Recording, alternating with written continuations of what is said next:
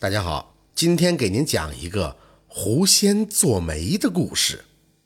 宋朝的时候，这书生康子墨为了清静读书，带着一名老仆来到了山顶荒废的一座弃庙里，是日夜的苦读。这康子墨呀，生的是一表人才，可被附近的一个女狐给看上了，对他展开了追求，却一再被康子墨拒绝。这天晚上。老仆人吃过晚饭，早早的睡了。康子墨又开始挑灯夜读。到了半夜，忽然就响起了敲门的声音。他就问：“这夜已深，是谁在敲门呢？”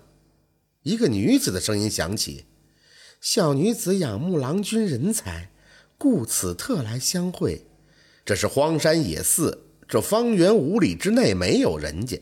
这女子深夜来访，必定不是善类。”非鬼即狐，康子墨拒绝说：“哎，夜太深了，男女独处一室都有不便，您请回吧。”门外传来女子的嗤笑之声，接着他就埋怨说：“哼，真是一个迂腐之人。”话音未落，灯花这么一跳，康子墨的面前已经站着一位女子，笑吟吟地说道：“郎君不开门，小女子自有办法。”这康子墨惊讶地说。你到底是鬼还是狐？女子笑着说：“我是附近的狐仙，爱慕郎君英俊，今天来自荐枕席，还望郎君不要嫌弃才是。”康子墨定睛这么看去，这女子果然生的是美艳无双。康子墨淡定地说：“我遵循孔孟之道，熟读圣贤之书，岂能被美色所诱呢？”女子笑着说。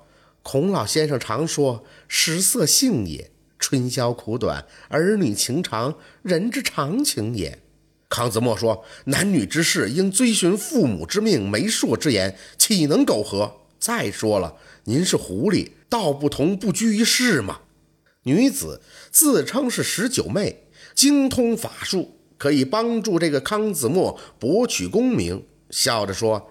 你呀，只要依了我，我施展法术，让你变得聪明绝顶，你又何必把美好的光阴浪费在苦读之上呢？康子墨接着说：“自己的路自己走，我不想靠其他人，也不想走捷径。”这九妹又说：“如果你要依了我，我可以让你变成富豪，一生不用奋斗，坐享其成。”说罢，这手一挥，屋里飞满了金银珠宝，小山一样，一直是飞到了屋外。然而，这康子墨依然是不动心，催促十九妹赶紧走。十九妹羞愧难当，恶狠狠地就说：“哼，你别敬酒不吃吃罚酒，你呀会后悔的。”话说，这山下有一姓卢的大户，卢员外的夫人尹氏，四十多岁，风韵犹存。这天早上，他起床穿衣，忽然发现绣花的袜子找不到了。起初呢，是以为服侍起居的小丫鬟随手乱丢，就把这小丫鬟叫来呵斥了一顿。小丫鬟委屈地说：“她记得分明，昨晚搭在床头的衣架上。”尹氏就喝骂道：“那你说是我故意找茬？”拿着棍子就要打，这小丫鬟急忙是跪在地上求饶。就在这时，只听屋梁上传来了一个声音：“是山野岭寺里的康子墨给偷走了。这人品行不端，是一个贪色之徒。”众人听到声音，抬头望去，但是这屋梁上却空无一人。这话是谁说的呢？哎，就是那个狐仙十九妹说的。她把隐士的袜子偷走，藏在了康子墨的被子里，陷害康子墨。可怜这康子墨毫不知情，这上午还睡在被窝里没起来呢。尹氏唤来了家仆，坐着小轿子就来到了。尹氏敲开了房门，在康子墨的被窝里果然找到了袜子。不过这尹氏是一个精明的女人，她看到康子墨文质彬彬的样子，又觉得此事太过蹊跷，于是盘问起康子墨的身世，得知康子墨是小户人家的清白子弟。而且他谈吐不俗，内附风雅，尹氏心里是十分的喜欢，并拷问起他的学问。尹氏呢，成长在书香门第，父亲是个落地的举人，从小教他读书，也是满腹的学问。见康子墨对答如流，是越发的喜欢。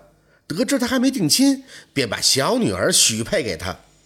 这时，九妹隐身在屋顶，本来她是看热闹的，没想到反而无意中促成了康子墨的美满婚姻，不由得嘀咕：“哎，还是失算了。”但这句话被屋子里的众人听到了，隐士就询问起来。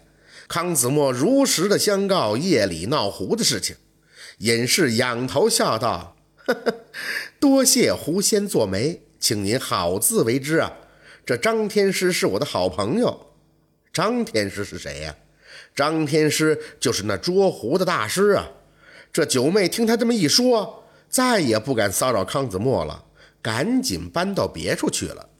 后来，康子墨和卢家小姐成了婚。”夫妻俩恩恩爱爱，再后来，康子墨考中了进士，成为了朝廷的命官。这个故事呢，采用了荒诞的笔法，讲述了一个小道理：做人要一生正气，邪魔不侵。世上啊，有好多的人过不了这财色两关，最终是陷入了人生的泥沼之中。故事虽然离奇，道理却是朴实的。感谢您的收听，喜欢听白好故事更加精彩。